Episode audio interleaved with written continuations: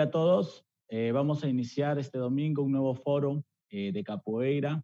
Eh, hoy día, el Día del Padre, quisiera saludar también a todos los que son papás, al instructor Sánchez que nos está acompañando, él también es padre, y a sus papás también, del Marco y de Peruano que nos están acompañando, a todos los papás que nos están viendo, capoeiristas, también un saludo.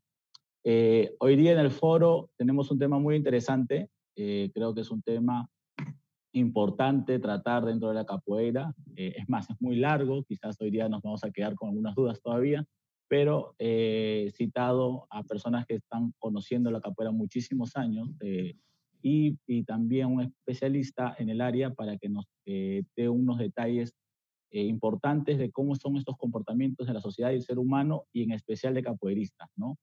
El tema el día de hoy es el ego en la capoeira, es nuestro tercer tema en estos foros, que estamos, saben, un programa tratando de temas ya muy relevantes para nosotros los capoeiristas y para que nuevas generaciones quizás ya conozcan estos temas y, sepan cómo actuar ¿no? ante esta situación. Entonces, el día de hoy nos acompaña el profesor peruano, el instructor Sangue y Marco Hualpa, que es el psicólogo que hoy día nos va a apoyar. A ver si cada uno puede hacer una presentación rápidamente, profesor peruano. ¿Qué tal? Buen día. Hola, buenos días, Vampi, ¿qué tal? Gracias por la invitación. Este, y nada, tal vez esta presentación deberíamos empezarla como, hola, soy Álvaro, sufro de ego capoeirista, ¿no? Siento que estoy en una sesión con un especialista. Gracias por la invitación. Instructor Sangue, buen día. Bueno, bueno, me hizo alegrar la, la, mañana. Buenos días a todos. Gracias, profesor Bambi, por la invitación. Gracias a Marco aquí, un profesional en el área, por estar con nosotros. Eh, feliz Día del Padre a todos, ¿no? Este, los papás capoeiristas, papás de los alumnos también que siempre están apoyándolo. Y nada, este tema es súper interesante, vamos a ver eh, qué, qué, tocamos, qué, qué, temas ahí, por ahí iremos alguna sensibilidad de repente, alguna cosa en especial, pero nada, me parece muy interesante y siempre de la mano con un profesional es mucho mejor. ¿Qué tal? Marco. Buen día, buen día a todos. Gracias por invitarme a este grupo de adictos que también quizás en un momento también lo fui. y es divertido, pues, porque creo que esta, esta, este conversatorio va a ser una oportunidad para, para reconocer algunas cosas y para aprender a ver qué sale de esta conversación. Va a estar muy divertido. Excelente a todos. Bueno, vamos a iniciar. Eh, yo creo que hablando de un tema eh, específico, que el por qué sale el, el, ego, ¿no? ¿Qué es el ego en general? ¿No? que, se ha tratado. Eh, y quisiera, quisiera provocar primero que nos especifiquen bien qué es el ego, ¿no? porque a veces uno confunde el ego con, el sobreautoestimarse, ¿no? el, el crear, el, que uno tenga inseguridades y tratar de crear una autoestima sobre esas inseguridades, ¿no? Y a veces llegar al extremo de, de volverse egocentrista, ¿no? Entonces, no sé si alguno, ustedes tienen alguna idea ¿no? Nos puede aclarar un poco qué es el autoestima, qué es el ego, o cómo lo ven ustedes eso de, las inseguridades en los capoeiristas. Eh, no sé, profesor peruano, a ver si nos podemos ahondar ahí en ese tema. Sí, claro. Eh, bueno, el tema de, del ego en la capoeira, creo que, como hemos hablado en algún momento, creo que a, a diferencia de otras disciplinas, los capoeiristas lo sufrimos más, porque al menos en Perú, fuera de Brasil, eh, no somos tan, no sé si decirlo, comunes, ¿no? Ya, ya pasamos a ser parte de algo especial que la mayoría de gente o no conoce o no hace, ¿no? Entonces, el tema del ego en capoeira yo creo que El ego, eh, bueno, si ahí Marco me corregirá, pero yo creo que la palabra ego eh, quiere decir yo, ¿no? O sea, habla de uno mismo y, cuando sobrepasa eh, el tema de, tal vez que tu ego empiece a chocar o, a molestar a otras personas. Yo ya creo que es un problema. No creo que el ego hasta cierto punto controlado sea malo. Creo que ya cuando se vuelve una cuestión clínica se vuelve complicado, ¿no? Pero puede ser hasta un motivador. Eh, creo que, que, el tema del ego nos hace cometer demasiados errores, ¿no?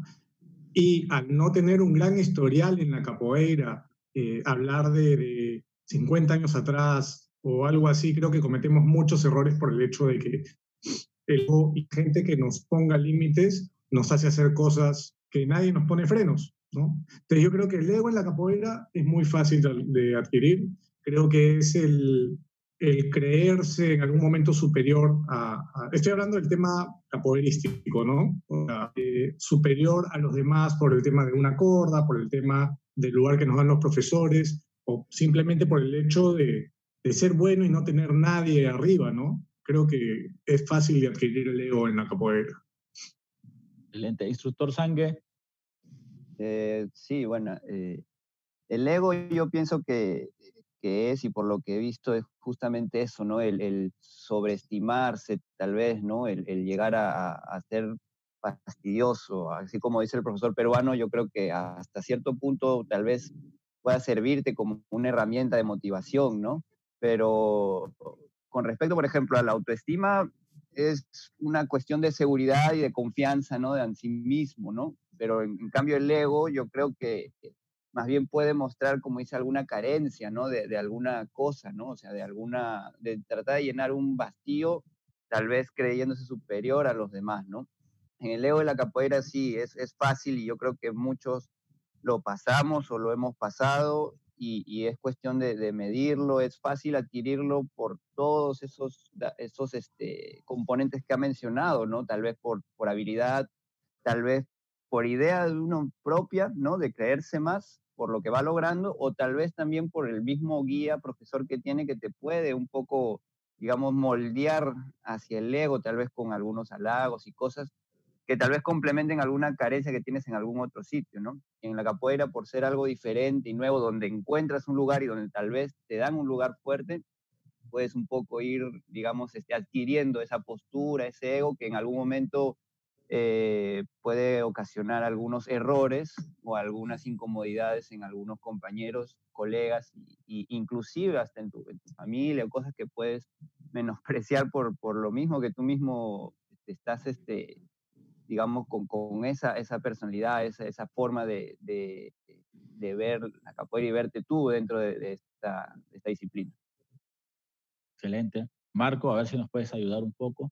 Claro, claro, de todas maneras. Bueno, me doy cuenta, de acuerdo a lo que van diciendo, tanto peruano como sangre, profesor peruano y instructor sangre, que es un tema ya muy recurrente que se va hablando, o sea, dentro de los círculos, tanto ya me imagino que cuando comienzas a llegar a, cierto nivel y comienza a haber pues ciertas dificultades, fricciones, problemas, y yo creo que es, es fundamental aclarar lo que es el ego.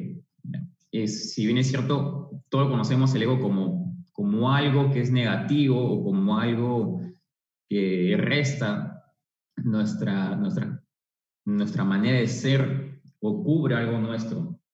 Entonces, está confundido con orgullo, con vanidad, con una sensación de que somos superiores a los demás.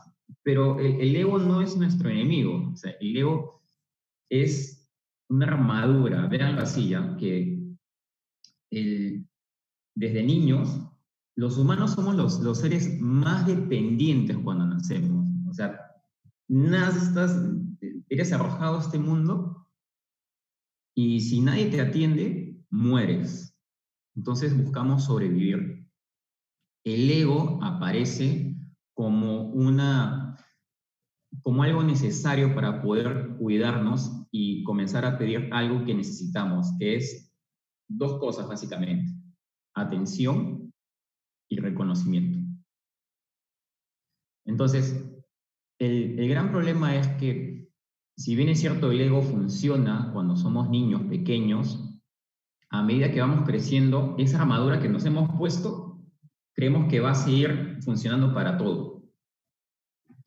Entonces, por ahí como, como dice el profesor peruano, el ego no se adquiere, el ego lo construimos y más bien creo que la capoeira, a comparación de quizás otras, otras disciplinas, otras artes marciales, que es como es un, es un arte que, que abarca tantas cosas, o sea, abarca el, hecho musical, abarca la historia, abarca el desarrollo físico, o sea, del cuerpo, el desarrollo social, la interacción social, abarcan tantas cosas que es casi inevitable que nuestro ego reluzca en alguna de ellas, porque somos buenos en algo y no tan buenos en otras cosas.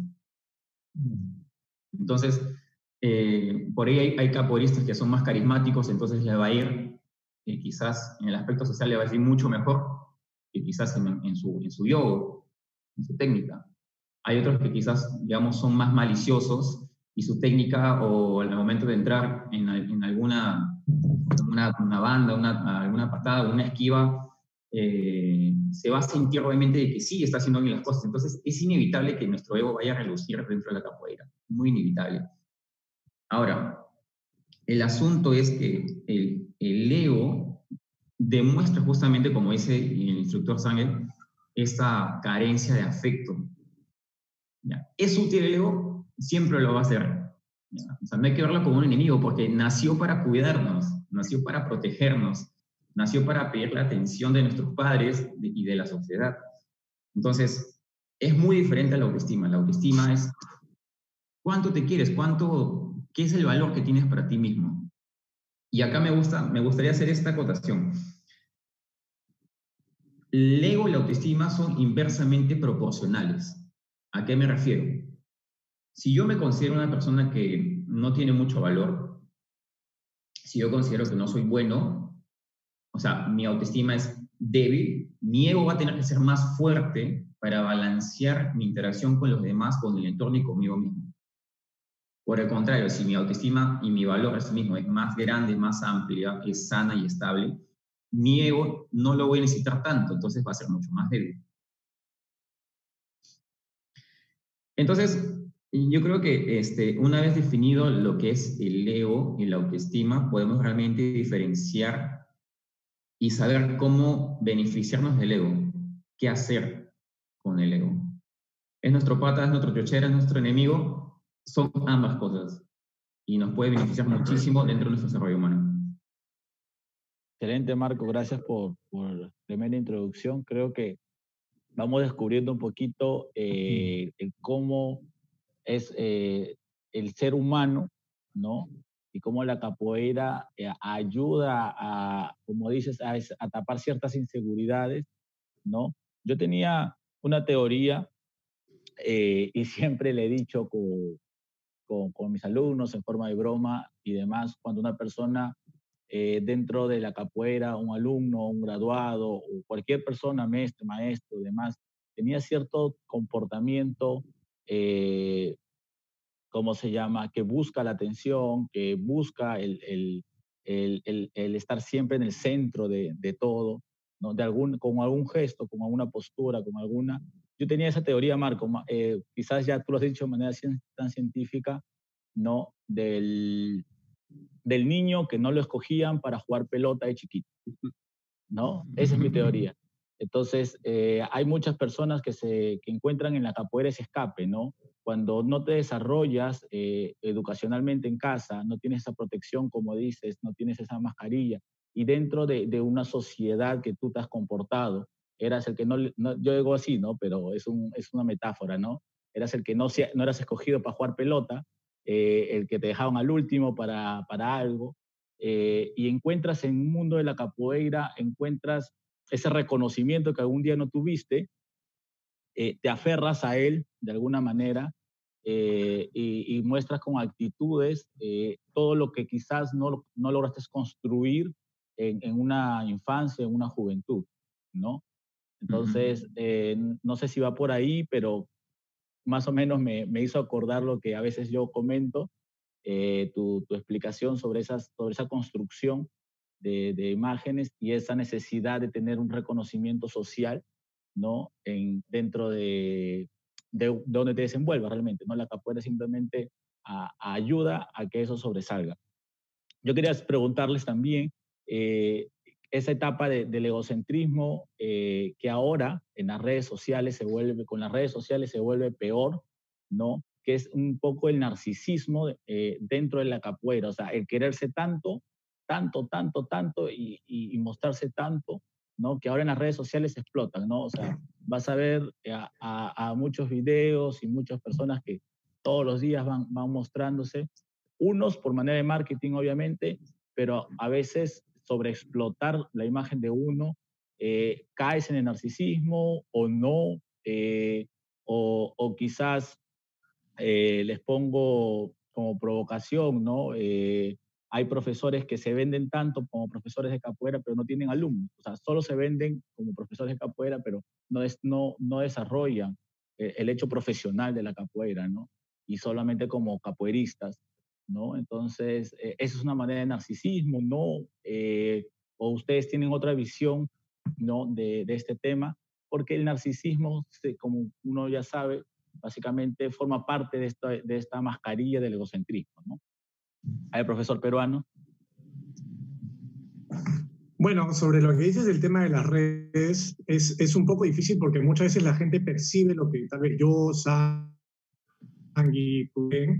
porque puede ser un tema de marketing. En lo personal, a mí me motiva mucho ver a la gente entrenando. Tal vez un día no tengo ganas, y, pero ahí veo el tema de, del narcisismo, que creo que va, va súper amarrado.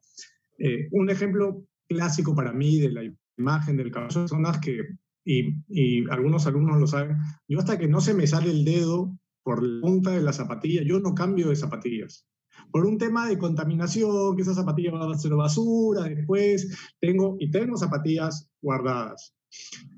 Pero veo la imagen del capoeirista, veo, acá creo que voy a chocar con mucha gente en, Perú, gente que entra a las rodas con relojes, con G-Shock, con relojes caros, ¿no? Entonces, tú vas a hacer Muay Thai, vas a hacer Jiu-Jitsu, usas tu kimono, usas tu choro, usas tus guantes. En capoeira hasta nos cifra la roda, porque tenemos que ser el centro de la atención a mí no me entra en la cabeza entrar con un reloj carísimo que me lo van a patear o lo voy a chancar contra el piso, ¿no? Porque, pero es mi imagen y veo mestres conocidos y creo que es algo súper común. Amigos míos que usan, a mí no me entra en la cabeza, pero es el tema de la imagen, como dices tú, de venderte. ¿Cuál es el problema? Que después veo a un alumno mío con ese reloj entrando a la roda. Y cuando se doble la muñeca, sacar de ese reloj va a ser una tortura. Pero no importa, la imagen es más importante en la capoeira. Tenemos la moda de ser una moda. No como te digo, tú entras a un campeonato de alguna otra cosa y estás reglamentado. Tienes, en capoeira te puedes vestir como tú quieras. Entonces, creo que el, el, el, volvernos narcisistas eh, puede ser muy bien, ¿no? Nos permite lucirnos, vendernos como una imagen.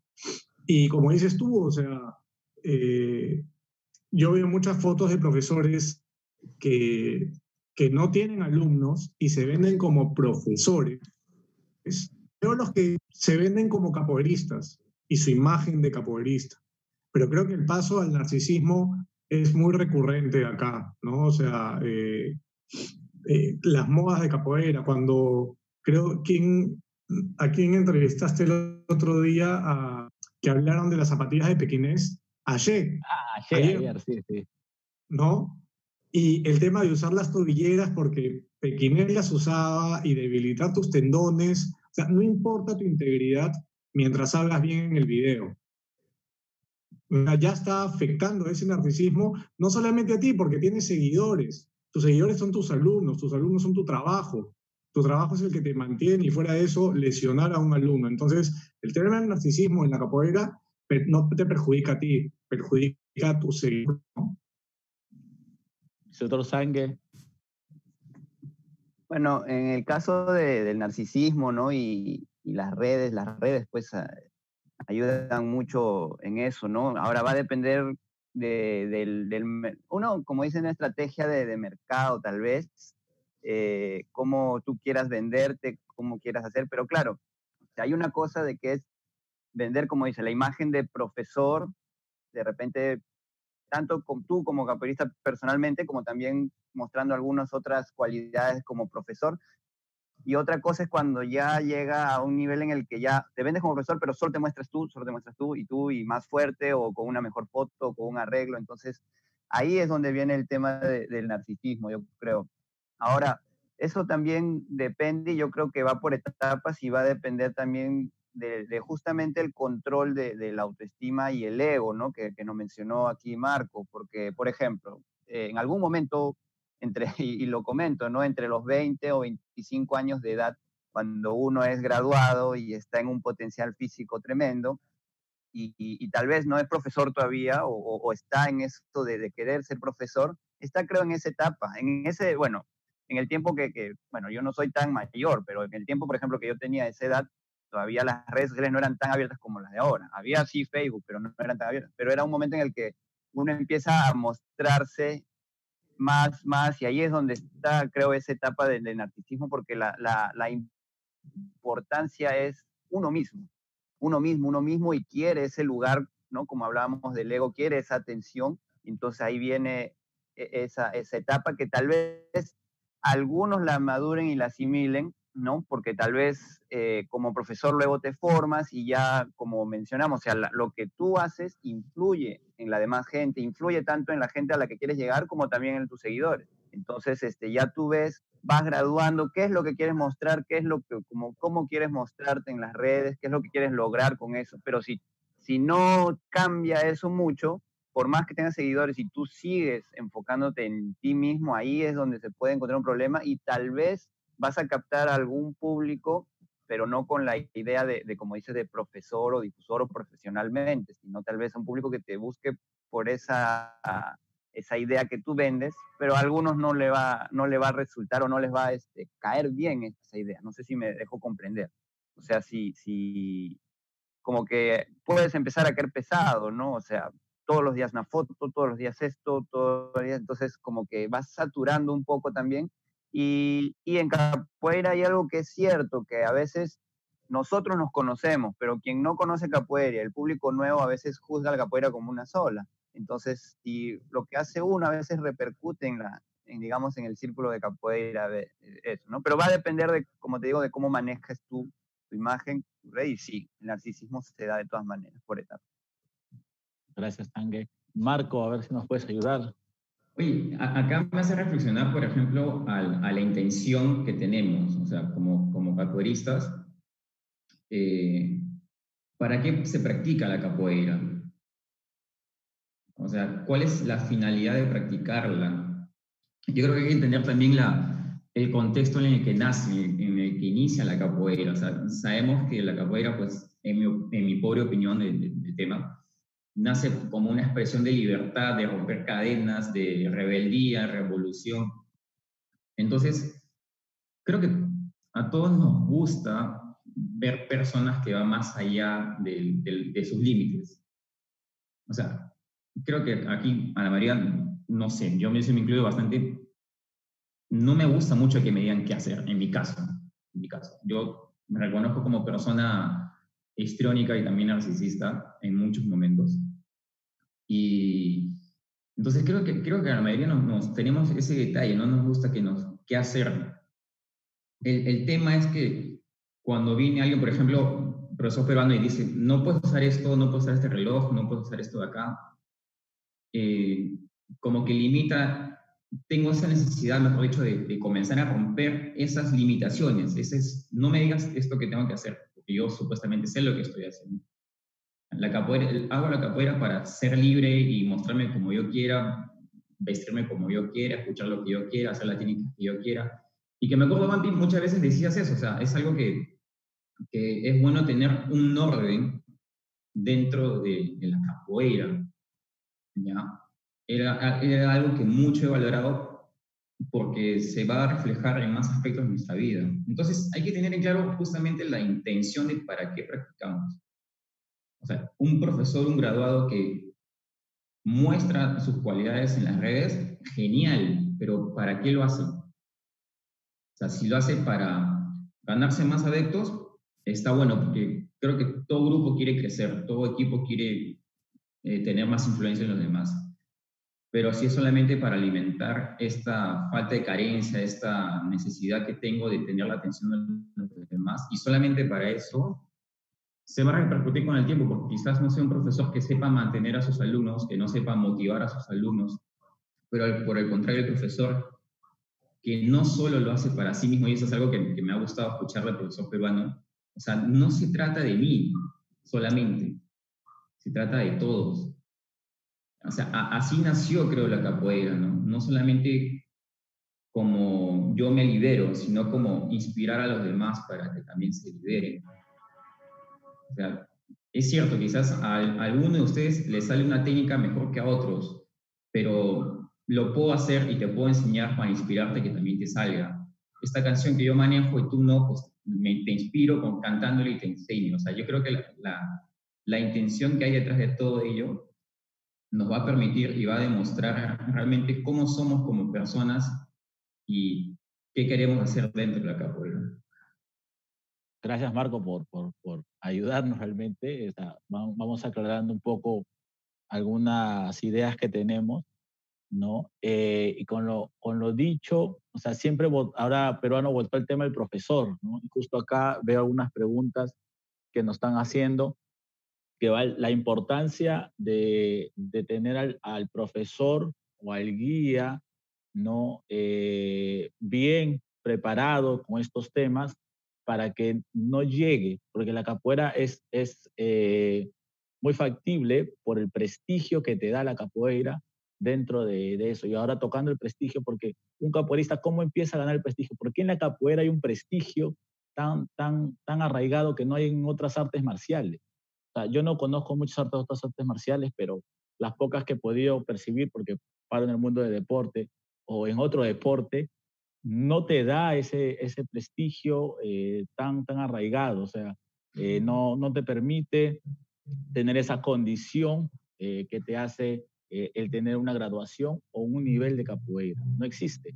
O sea, tú eres cinta negra en judo, en este gimnasio vas allá, te tratan con respeto, pero eres un alumno más cuando entras a, ese tatame, a, esa, a ese y normal.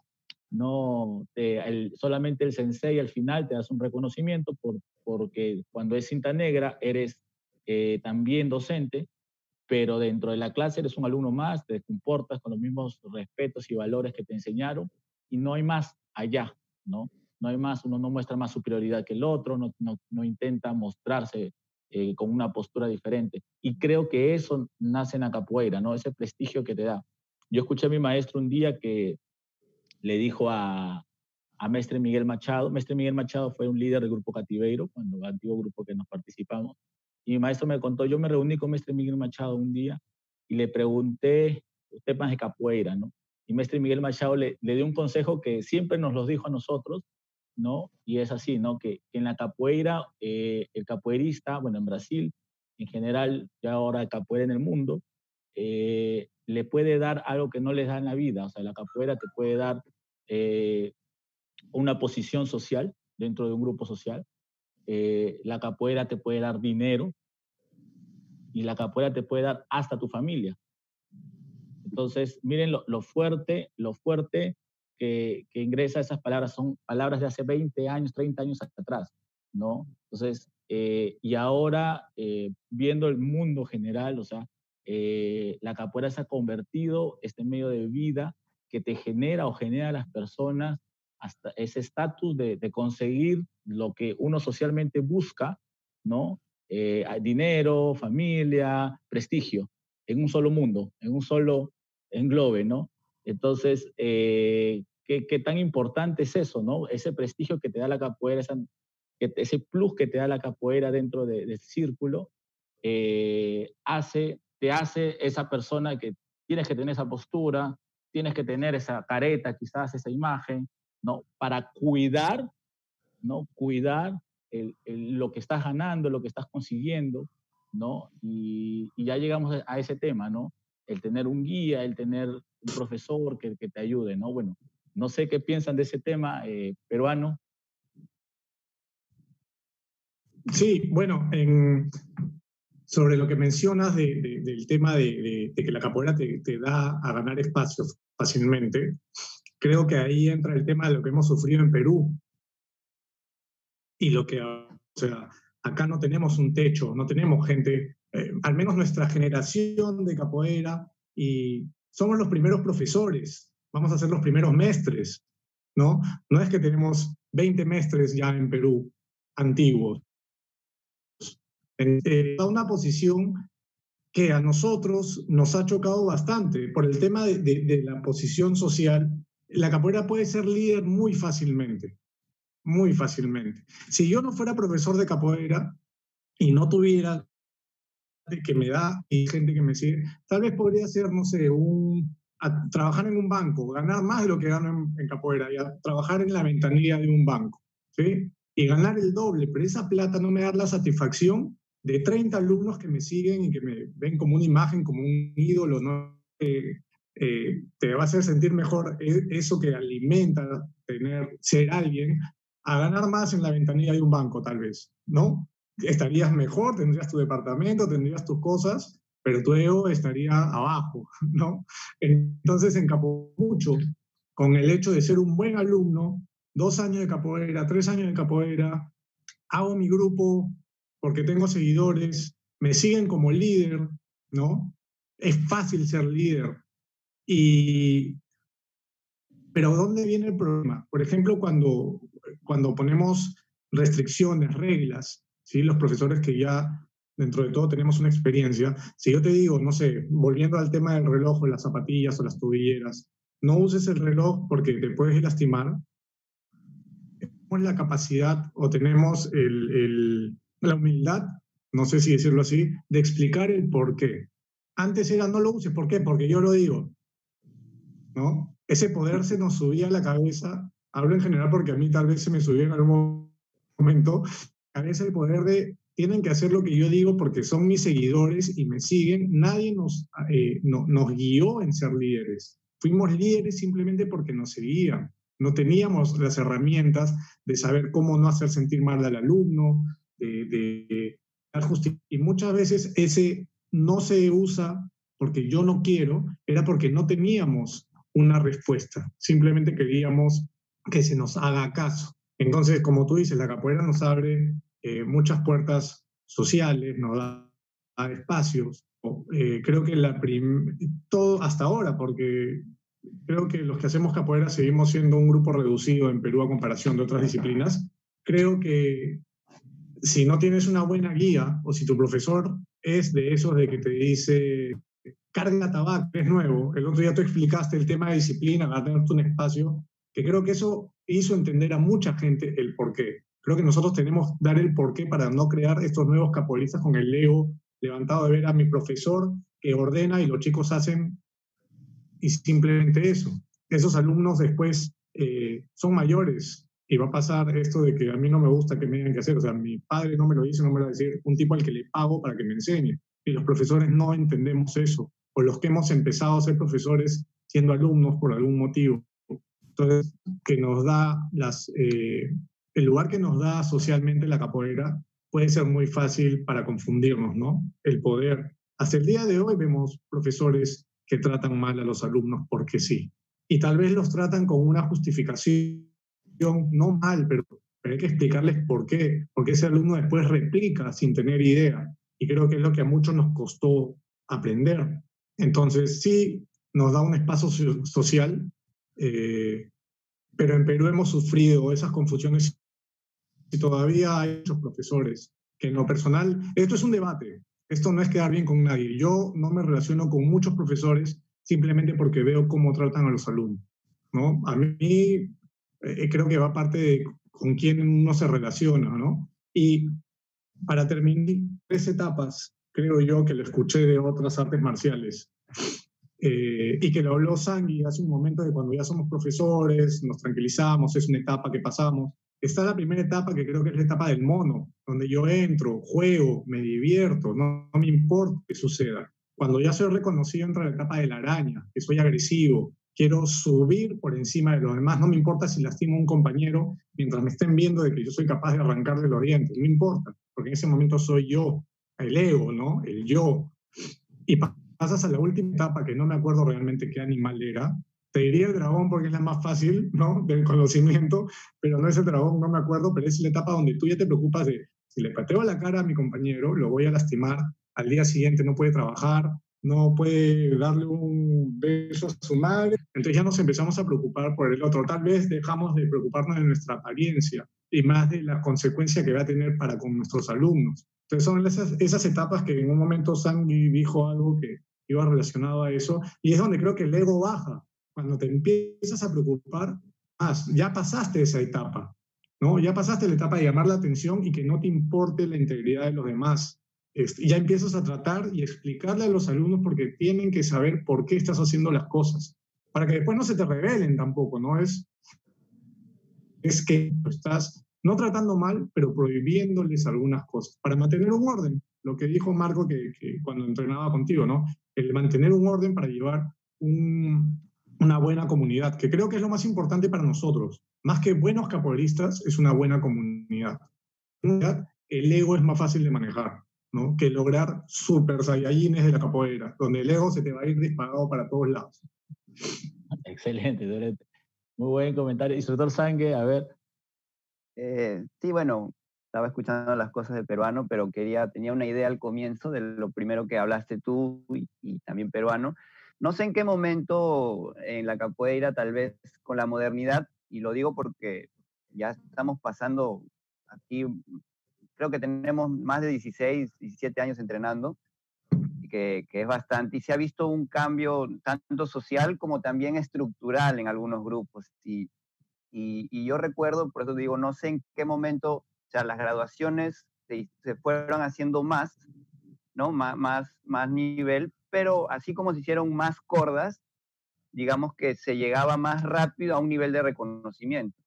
O sea, por ejemplo, me acuerdo que hablé con alguien de Censal hace tiempo y que me dijo que en sus inicios solo había la corda roja para reconocer a los capoeiristas y que luego crearon la azul, pero que no era nada ni, ni, maestro, ni nada, ni profesor, ni nada, que la roja tampoco era maestro, simplemente era un capoeirista y luego ya la reconocieron porque eran lo más antiguo. Entonces, era así, azul y rojo, listo no había maestros, como dijiste, no había, este, puede ser uno cinturón negro, pero no era un, era un, chico más, el sensei era el sensei. Pero luego parece que cambió un poco esto y llegó la corda de graduado, llegó la corda de monitor, llegó la corda de instructor o de formado o, las cordas que haya. Y entonces se creó esa, esa, esa hambre, por decir así, de los chicos de llegar rápido al reconocimiento.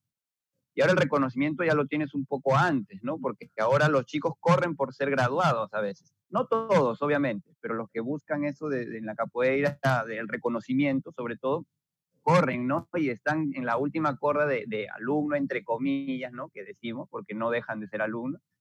Y están ahí que dicen, sí, yo ya voy a ser graduado, eh, me van a llamar a un estrado, me van a llamar a tal evento, entonces ahí es donde se crea o donde está esa, esa parte de la capoeira que dices que no sé en qué momento hubo, pero está buscando ese reconocimiento y creo que ahora se ha cortado esa brecha.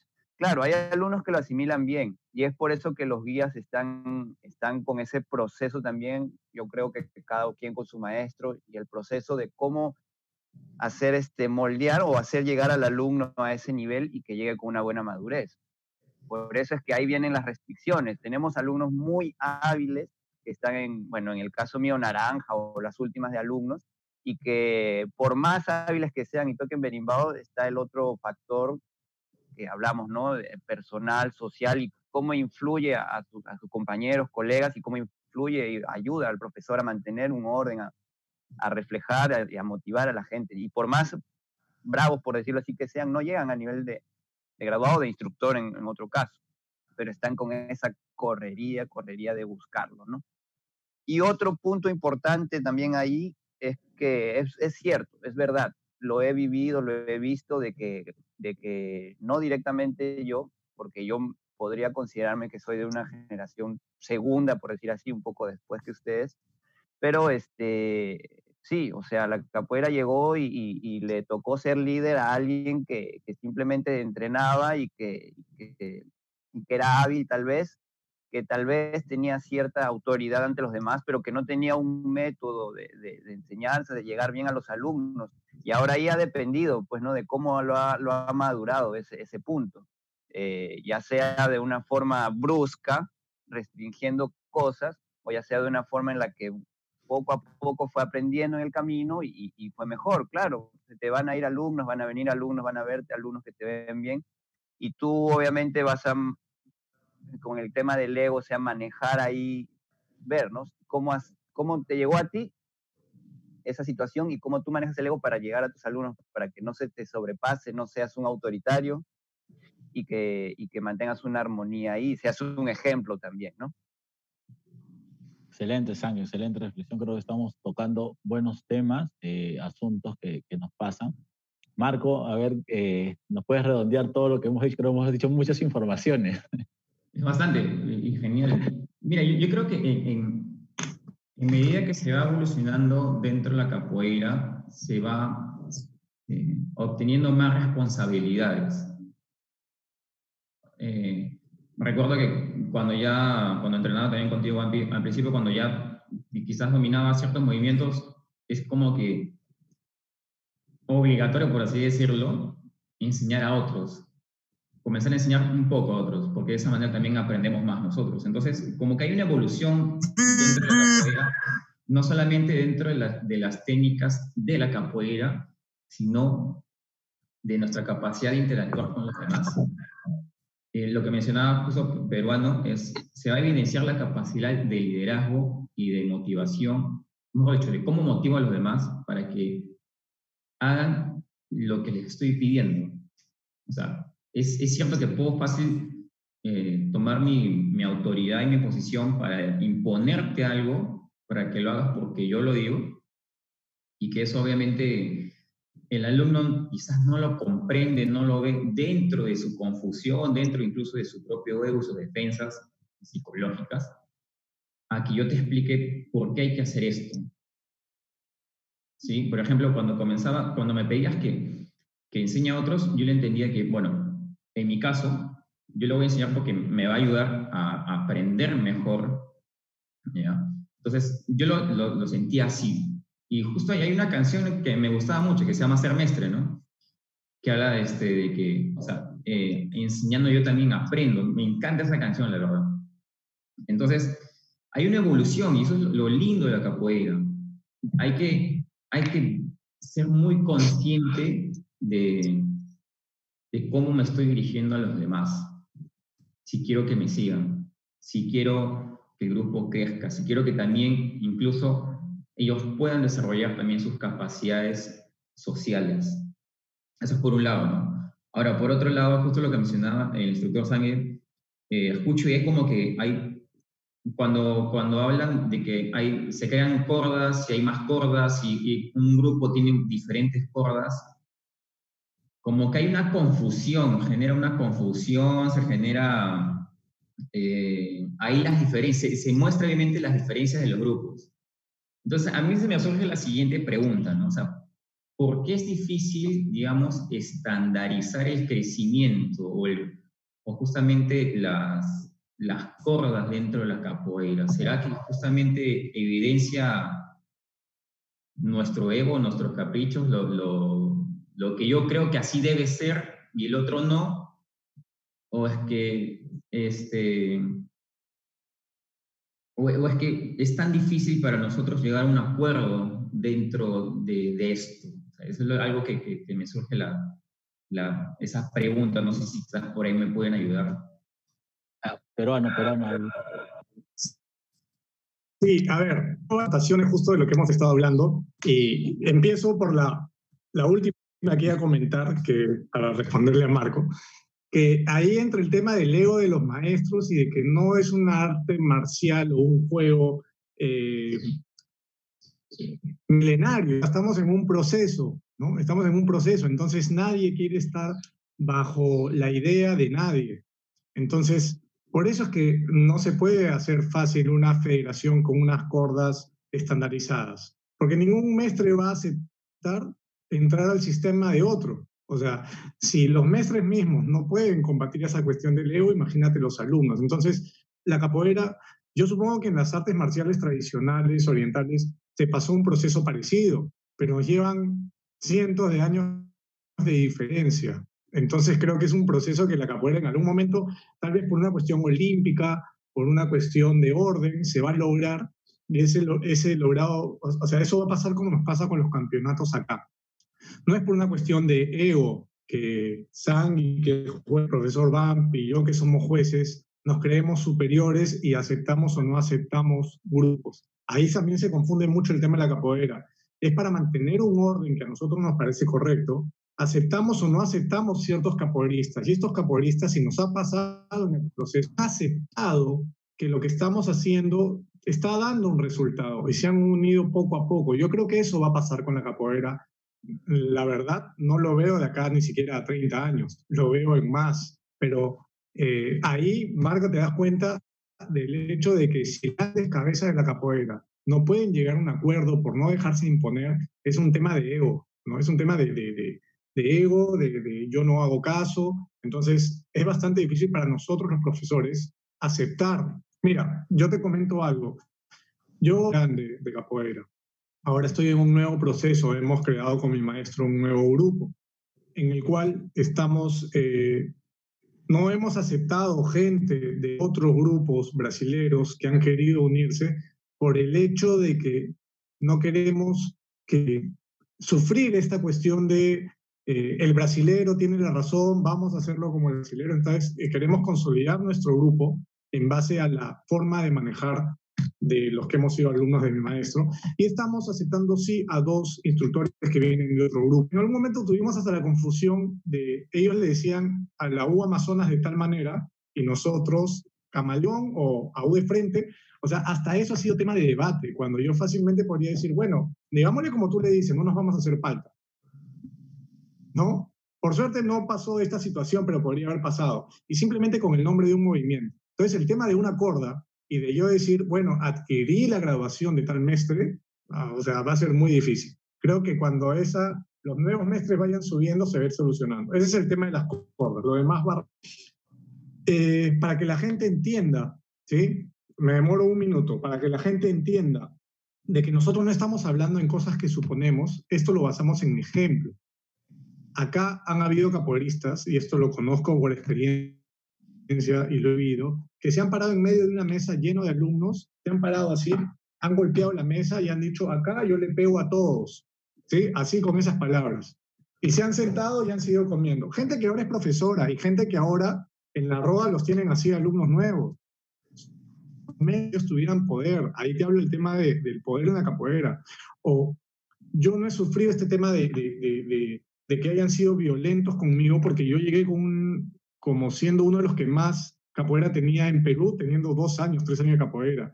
Pero pasaba otros grupos que son profesores, me decían, Álvaro, eh, que tus alumnos tengan cuidado de las cosas que están diciendo porque no saben con el grupo que se están metiendo. ¿Sí? O sea, ese tipo de cosas hemos sufrido y era el ego en su máximo esplendor. Y mi ego subía cuando un año después veía que estaban cayendo de rastera y cayendo de mil cosas de esos propios alumnos que ellos habían criticado. Entonces el ego se iba Subí el mío, subí el de ellos, iba por ese lado.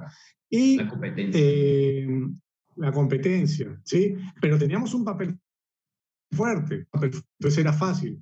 Y algo que nos juega en contra en, en, el tema de explicar en la capoeira, y esto que tú hablas de la libertad que atrapa la capoeira y todo, eh, también crea un conflicto el explicar de más muchas veces entran esos alumnos que buscan libertad y quieren que se les explique todo, todo y más de lo que se le debe explicar. Entonces crea un conflicto en el cuando yo te explico mucho, después cualquier opinión que el alumno tenga, ellos mismos creen que se vuelve un derecho de ejecutar para el profesor. Entonces a veces nos juega en contra, a mí me juega en contra. Explicar por qué funciona así y que después el, el alumno te cuestione porque lo ves solamente desde su lado y no de un aspecto de liderar un grupo y que van a haber 20 alumnos más que no van a pensar de la misma que buscar tal vez la mejor de las peores soluciones. Entonces el tema de explicar mucho al alumno a veces nos juega en contra, porque hay alumnos que quieren que se haga ley lo que ellos opinan. Bueno, era, era eso, creo que me excedí unos minutos, pero era un resumen de todo lo que habíamos hablado. Claro, claro. Sí, ya te adelantaste también con, con, un tema que vamos a tocar de los ejemplos, pero eh, también, bueno, recalcando un poco lo que dijo Marco del, eh, de las graduaciones, ¿no? Se ha intentado, Marco, mil y unas formas en Brasil de unificar capoeira, de que la capoeira llegue a las Olimpiadas, de crear federaciones. Y, y, yo creo que al comienzo ha sido por un tema de franquicias. En la capoeira es la única arte marcial, ¿no? Eh, y creo que lo he visto solo en el taekwondo. En el taekwondo hace poco conocí que hay lo mismo. Pero el, no, por no ser la capoeira, el único arte marcial que tiene franquicias a nivel mundial. O sea, generalmente hay una federación brasilera, hay clubes propios del Brasil que se manejan en cualquier federación. Igual en Perú hay clubes nacionales que se manejan en cualquier federación y la, el que lidera la federación, la federación lidera a todos los clubes nacionales. En la capoeira no, es un maestro que lidera 100 países, 50 países, ¿no? Eh, de una forma de franquicia. Entonces, lo que piensa ese maestro va a influir en todos los países donde se desarrolle. Entonces, de esa manera, pensando de esa manera, nunca se pudo unir. Nunca se pudo unir en Brasil y tampoco se va a lograr si ese maestro sigue pensando igual en cualquier otro país. Entonces, va a ser eh, muy complicado. Sí se ha logrado eh, algunos maestros unir de alguna manera. Hace poco se creó una federación, pero ya se separó esa federación mundial. Ahora han creado una ICA que se llama International Capoeira Association. O sea, van a buscar, buscan quienes piensen como ellos más o menos y, y se van uniendo, ¿no? Y el problema no es eso. El problema es que eh, los demás se unan, o sea, buscar que todos se unan y eso va a demorar, como dice Peruano, muchísimo, ¿no?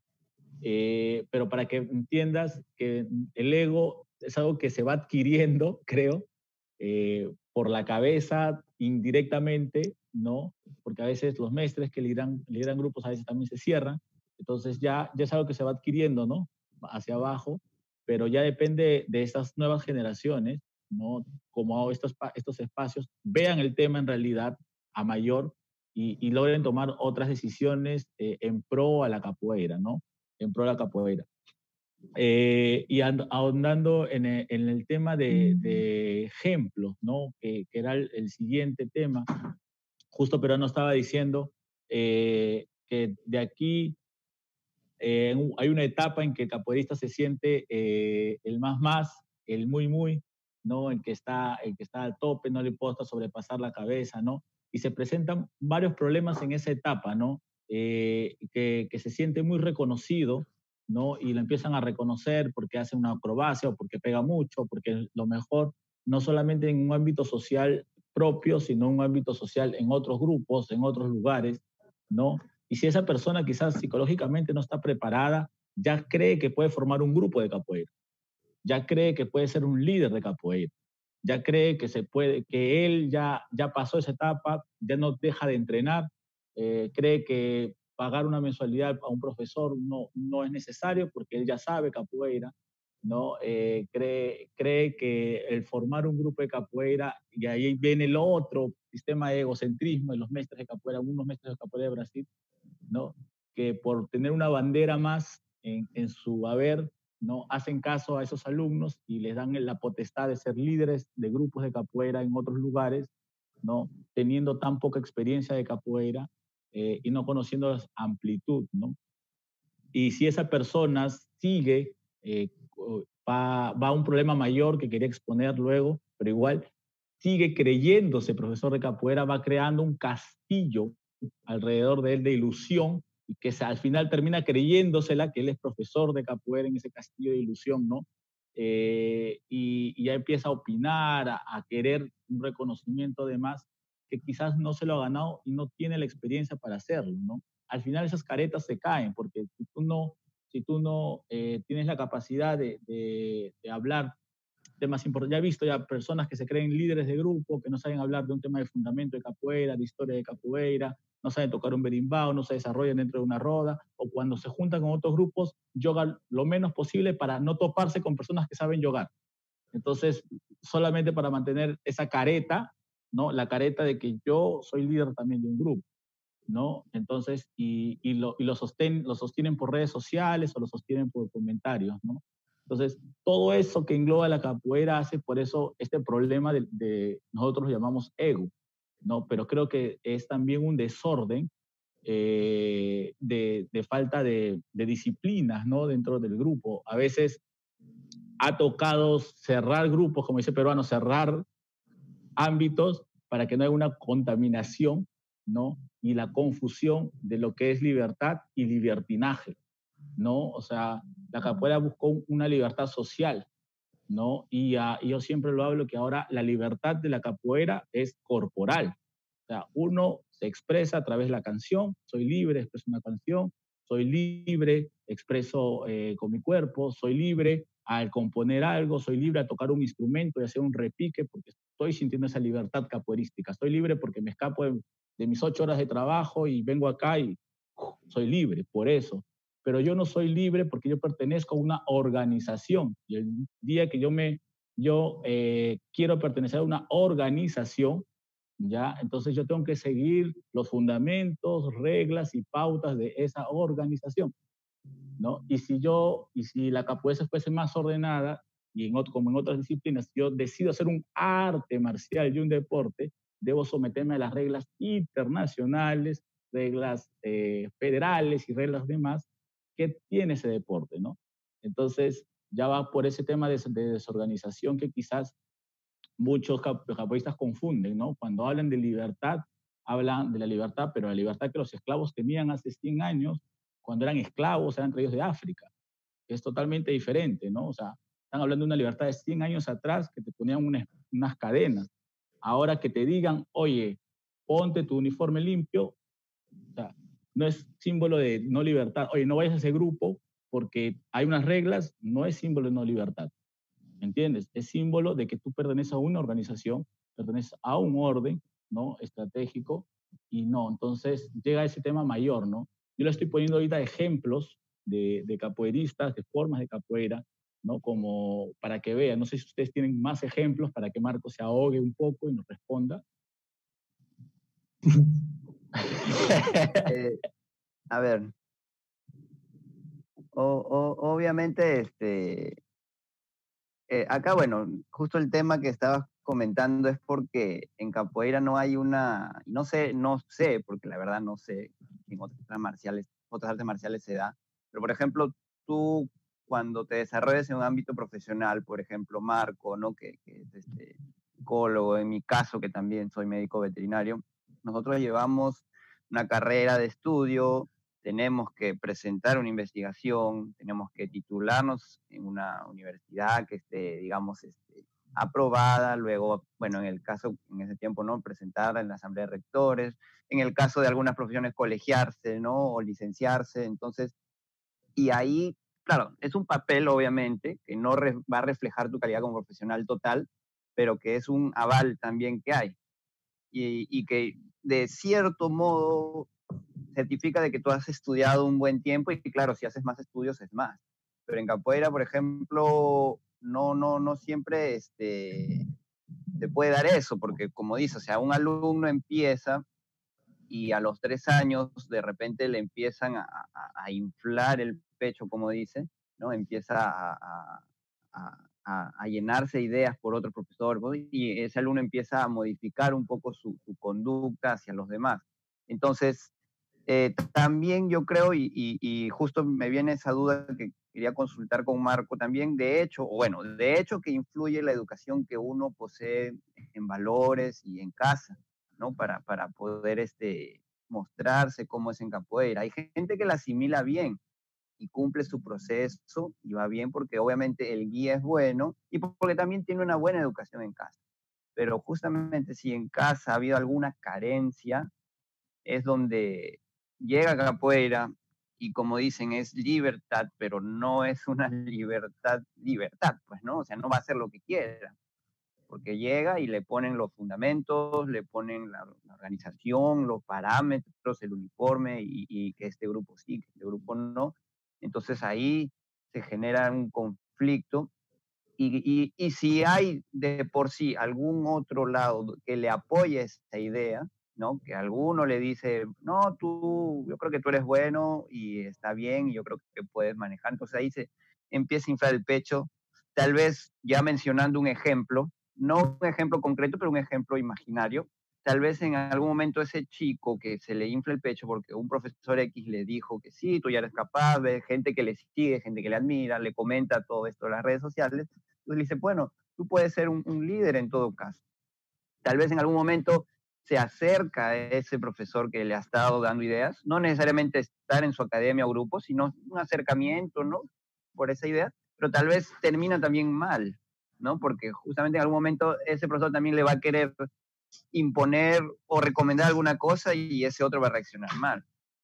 Y entonces así también está formando gente, entre comillas, con esa misma idea, en la cual en algún momento va a llegar a, influenciar en alguna gente y que puede volver y, cerrarse ese círculo, ¿no? Envueltas ahí, ¿no? De, esa falta de, esa carencia en todo caso de valores o de, de educación y de autoestima, ¿por qué no?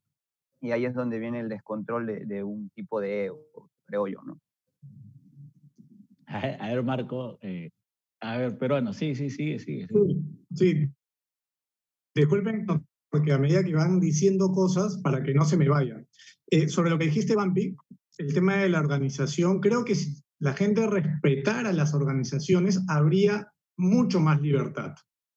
O sea, si tú respetas una organización, a mí tenía que pedirle permiso a Jabalí para ir a ningún evento, a ningún lado, porque yo, yo respetaba, yo respetaba sus parámetros, su organización, y entendía por qué habían prohibiciones. Pero esas mismas prohibiciones no me las aplicaba a mí porque Jabalí sabía de O sea, hay cosas que a mí no me gustan, pero si acepté, si acepté estar en esa organización, tengo que respetarlo. No voy a entrar a respetar lo que a mí me parece. Si no, mejor no entro. Y al yo respetar eso, me genera la confianza y la libertad de mi profesor hasta equivocarme para que yo, misma aprenda, yo mismo aprenda de esas experiencias, ¿no? Entonces eso es lo que decías de organizar, o sea, entrar en una organización. Creo que entrar a una organización y cumplir va a generar esa libertad que todos buscamos, ¿sí? Otra cosa que comentaste es, claro, es cuando tú entras a capoeira, solamente pensar de lo que estábamos hablando, estás en el centro de la roda y ya tienes 20 personas alrededor tuya aplaudiéndote, ¿cómo no vas a ser un líder? ¿Cómo no vas a hacer que la gente se siga si estás en el centro donde te está aplaudiendo? La, la capoeira te genera eso.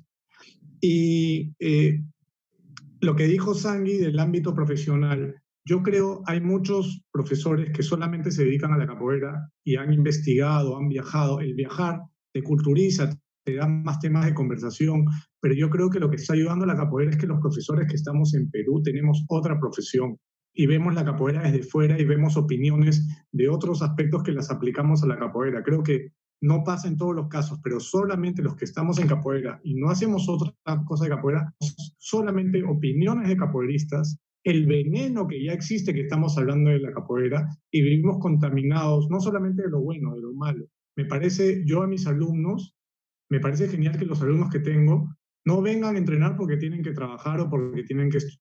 Parece que un buen profesor de capoeira se complementa teniendo conocimientos en otras cosas que no tienen nada que ver con la capoeira. Me parece que eso es muy importante, que incentivemos y eso hace que fuera de la capoeira estén abajo de otros profesionales y no permitan, o sea, fuera, porque pasa a ser uno más, entiendes que en la capoeira no debe suceder. Y muchas cosas de las que yo aprendí en capoeira fueron de gente que no hacía capoeira. Eh, ustedes conocen a Rodrigo Jorquera, era mi profesor de Muay Thai, ¿sí? Él hizo un poquito de capoeira y me comentó una anécdota, ¿no? Que él estuvo en Inglaterra con profesor Coringa, que de Sur la Bahía, y él en el curso le enseñaron a entrar vengativa, ¿sí? Le enseñaron a entrar vengativa. Era su tercera clase capoeira. Y, llegó, y Rodrigo entró una vengativa y al profesor lo hizo volar de cabeza, ¿no? ¿Cómo es que tú permites que un alumno te golpee? Eso era inconcebible antes. Y Rodrigo me decía, pero Álvaro, yo no entiendo cómo funciona en capoeira. Si estoy haciendo, él me enseñó, él no debería sentirse orgulloso, ¿no? Ahí cuestionó muchas cosas en mí. Y me pasó con un alumno, que yo estaba, la peor caída que yo he tenido en capoeira ha sido por un alumno de primera graduación, en el campo de Marte. 4 y 35 de la tarde. O sea, me lo acuerdo así. Me da vengativa. Era un trauma, era un trauma. El orgullo, en el orgullo fue. Entró una vengativa y yo me colgué, me metí un espaldazo contra el piso y fue la mejor vengativa que me no me la ha metido un maestro, no, no, hacía un alumno de primera graduación. Me levanté, le di la mano, se la levanté en son de broma, pero porque yo ya tenía esta enseñanza de lo que me había dicho Rodrigo. Yo le había enseñado a entrar así. Y, pero todo el mundo estaba con los ojos así diciendo, lo va a matar. No le hice nada. Y no le hice nada porque ese alumno había logrado lo que yo tanto había querido. Pero tal vez si Rodrigo no me hubiera contado su experiencia fuera de la capoeira, que él no la entendía, porque funcionaba así, a mí no me hubiera servido. Solo, solo para eh, eh, que van surgiendo las ideas. Sí.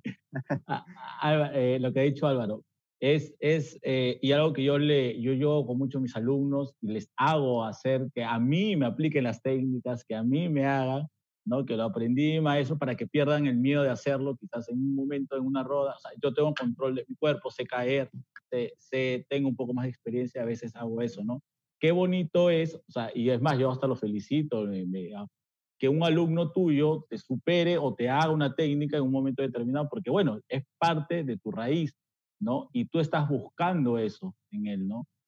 Pero ¿qué pasa? Justo nos están haciendo la pregunta aquí, ¿qué pasa cuando estás en una roda y es de otro grupo, otro alumno, ¿no? El que te hace eso, ¿no? Entonces, ¿cómo reaccionar, eh, cómo reacciona el capoeirista, eh, profesor, instructor, ¿no? Que otro alumno te, te, hace eso, ¿no? O sea, cómo reaccionar sin que el ego te gane, o quizás es tu falta de despreparación o confianza, o, o cómo lo ven, ¿no?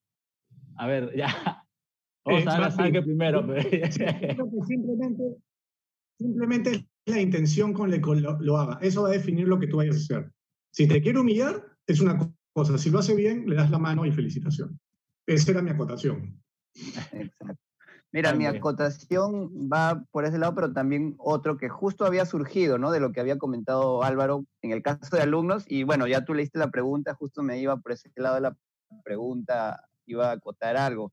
Y, ocurre, y me ha ocurrido, ahora sí yo lo digo como un ejemplo personal, que cuando eres un, un, un, un líder, por decir, o te sigue gente, hay mucha gente que está con expectativa en ti, y entonces, normalmente son contadas las veces donde un, profesor o un instructor cae, ¿no? Por lo general. ¿Por qué? ¿Por qué son contadas? Y no son contadas porque sea muy bueno, sino porque justamente te tienen ese respeto y, te marcan a veces o a veces no entran con todo o porque tú puedes manejar la situación también.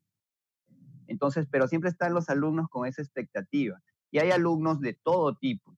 Hay alumnos que lo van a ver bien y hay alumnos que lo van a ver como un punto en contra a ti y que si el alumno, como en capoeira, tenemos esa confianza a veces con algunos alumnos de, ser muy familiares, muy amigos, en algunos casos, obviamente, eh, eh, lo pueden confundir e inclusive tomar como que estás debilitándote o como que está mal o como que tú, tú estás perdiendo, ¿me entiendes?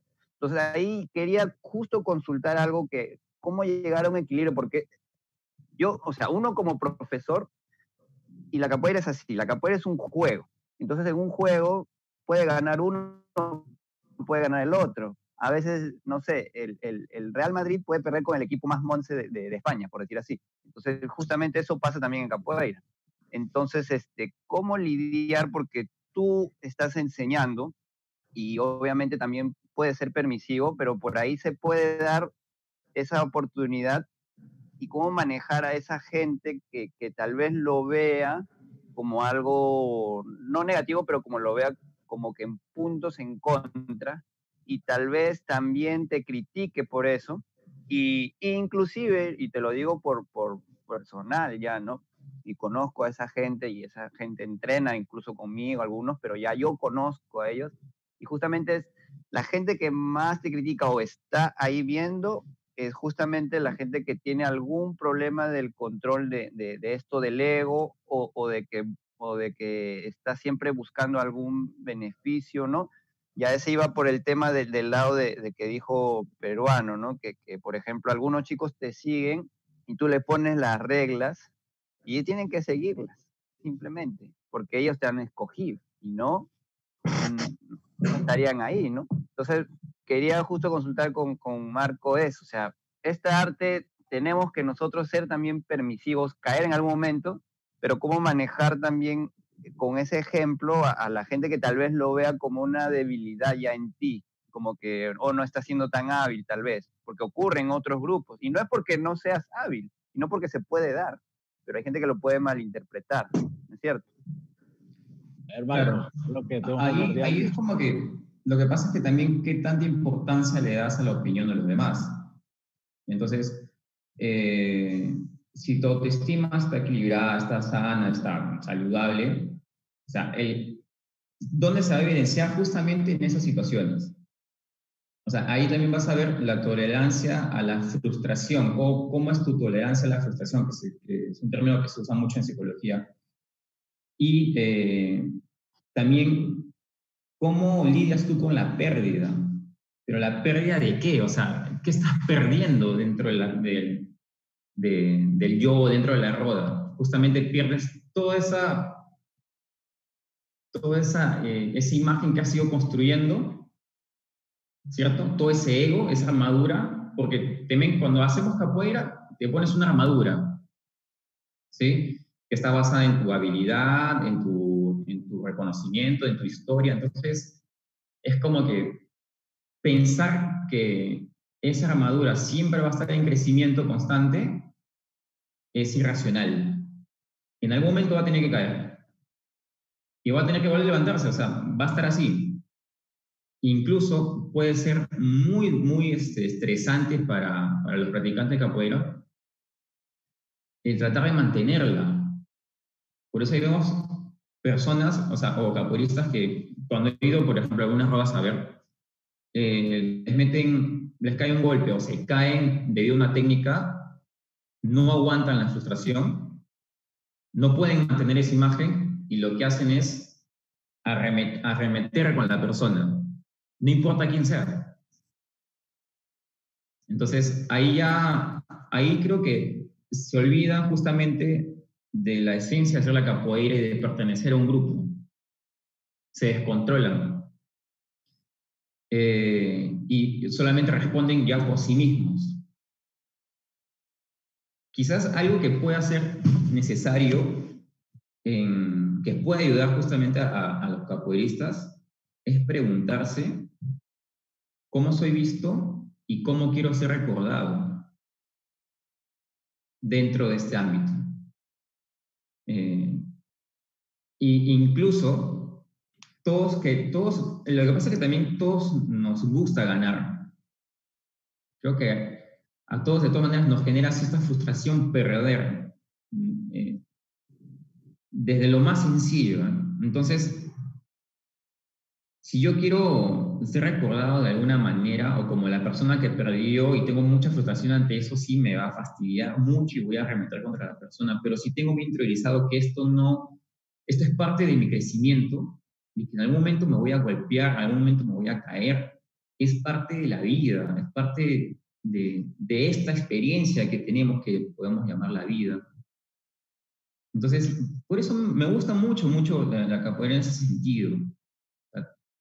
Evidencia justamente todas nuestras habilidades y carencias y justo para reforzar nuestras habilidades y, ¿por qué no tratar de mejorar esas carencias y debilidades que tenemos? Excelente, Marco. Eh, creo que nos estamos abriendo muchísimo. Voy a, voy a hacer algunas preguntas que me han hecho acá. ¿no? Eh, algunos chicos que nos están siguiendo, a ver, dicen, ¿no? Eh, ahora se reconocen más a los capoeiristas que hacen mortales que a los que realizan un trabajo docente. Eh, y la otra pregunta dice, me gustaría saber si el ego en el capoeirista está influido por el grupo de capoeira al que pertenece porque hay varios alumnos que consideran que, que un grupo es mejor que el otro, es mejor que el otro, ¿no? Y ahí hay otro que toca un tema similar, ¿no? Eh, los profesores que hablan mal de los otros profesores que, que confunden a los alumnos. ¿no? Son unas interrogantes que nos han dado. Bueno, yo voy a dar mi opinión personal. Eh, creo que el tema de, de, hacer acrobacias o destacar en unas, una u otras habilidades de capoeira, ¿no? Depende de la formación y la información de, que le den a, tus, a sus alumnos, ¿no?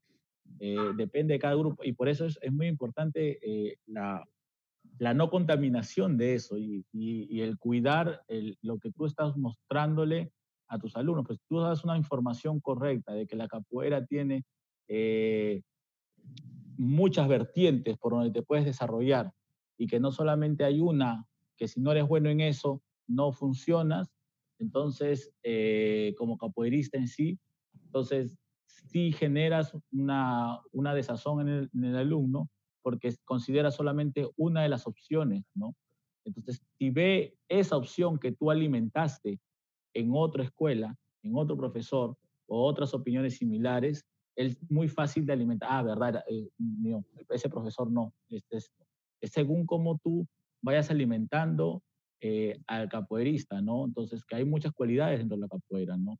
Hay personas que, que van a cantar bonito en una roda, que no, no quieres que falte a tu roda porque sabes que te va a poner la roda, por su canción, por su música y interpretación. Es lo mismo cuando no quiero que falte el capoeirista que haga la mejor acrobacia, o no quiero que falte el capoeirista que me va a defender en la roda. ¿no? Que, que va, va, va, a poner, sabe, sé que cuando él yogue va a imponer el nombre de mi escuela ahí. Entonces, pero es que tanto información yo creo que, que le des a, al alumno, ¿no? Y qué tanto cuidado para que él entienda el, todo el aspecto de la capoeira y no se deje influenciar. Pero para que llegue eso, creo que tienes que tener un, un buen cuidado. Ahora es más difícil por las redes sociales, ¿no?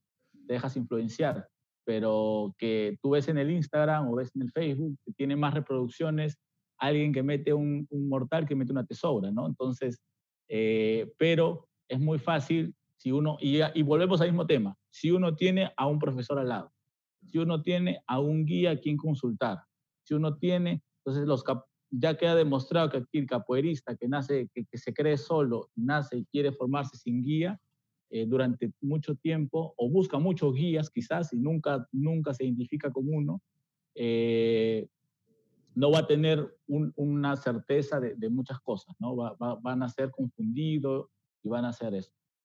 Y lo otro de, los grupos, yo voy a poner un ejemplo, ya, y que sí es lamentable porque los grupos, hay grupos que influencian muchos otros grupos. Yo escuché historias, yo no sé si peruano, que es más antiguo, o sangre en algún momento lo he escuchado, por ejemplo, de un grupo en Brasil, creo que era Abadá, que no participaba, como es tan grande, tan grande, no participaban en ningún evento de otro grupo, o busquen por ahí videos yo me, me, puse a buscar, no participan, no son invitados los maestros o profesores de ese grupo a otros eventos de capoeira, ni tampoco invitan a otros maestros de capoeira de otros grupos, al menos que seas un maestro antiguo, ¿no? Porque se creen tan autosuficientes, ¿no? Eh, que no, no necesitan, no tienen esa necesidad.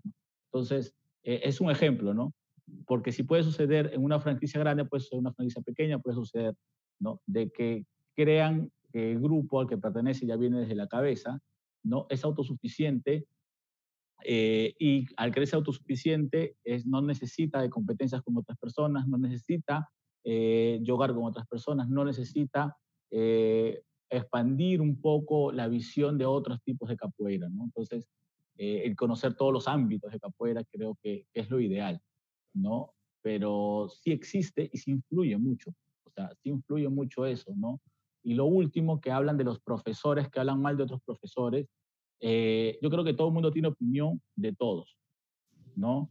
Y, y todo el mundo, como con la controversia sin niño la otra vez comentó, se va juntando y se va aliando y trabajando en conjunto con personas que piensan similar, ¿no? Que, que creo que va, va por ahí.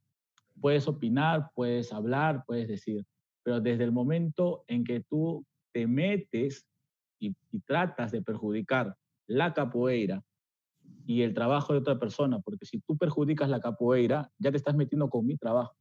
Si tú sales en televisión y hablas algo mal de la capoeira, la capo... imagínense un profesor que salga y diga, la capoeira es un baile. ¿No?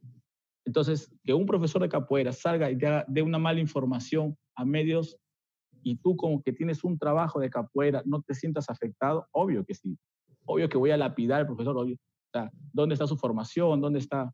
O son cosas, esas cosas que sí uno tiene que cuidar porque uno trabaja con eso, ¿no? Entonces, es mucho cuidado, no que eh, el hablar mal o opinar, se puede opinar, se puede decir, pero desde que tú empiezas a hacer algo en contra de la capoeira o empiezas a afectar el trabajo de los capoeiristas o los que trabajan de capoeira, creo que a partir de ese punto sí, eh, yo personalmente, no sé los demás, yo sí señalo, ¿no? Porque me parece que está eh, desgastando o está dando una mala imagen a algo que yo estoy representando también, ¿no? No sé qué opinión tienen de las preguntas, son tres preguntas, ¿ah? A ver, eh, bueno. ya te ganaron. Vale, vale, vale. pero... Respecto a, respecto a, a, las preguntas, creo que engancha justo con lo que comentó Sangui y, y Marco antes de que se hicieran las preguntas. El tema de, de, que te jale más alguien que haga un mortal, ¿no? que siempre ha pasado. Yo quiero quién logró que esa persona haga un mortal, ¿no? Yo me puedo ir con el que hace mortal y no me va a tener idea de cómo liderar, enseñar, o sea, yo voy a buscar al que al profesor de esa persona, que va a hacer que yo logre lo mismo. O sea, el alumno tiene que entender eso, ¿no? Eh, sí, jala más un mortal, un profesor que hace mortal, pero ¿quién le enseñó a hacer ese mortal? ¿Quién hizo que esa capoeirista llegue a ese punto? Vas a la fuente. Y ahí va el tema que comentó Sangui de aceptar de que un alumno te derribe o lo que sea, y empata con nuestro momento en la capoeira, ¿no? Yo ya no puedo ser un súper capoeirista como me gustaría.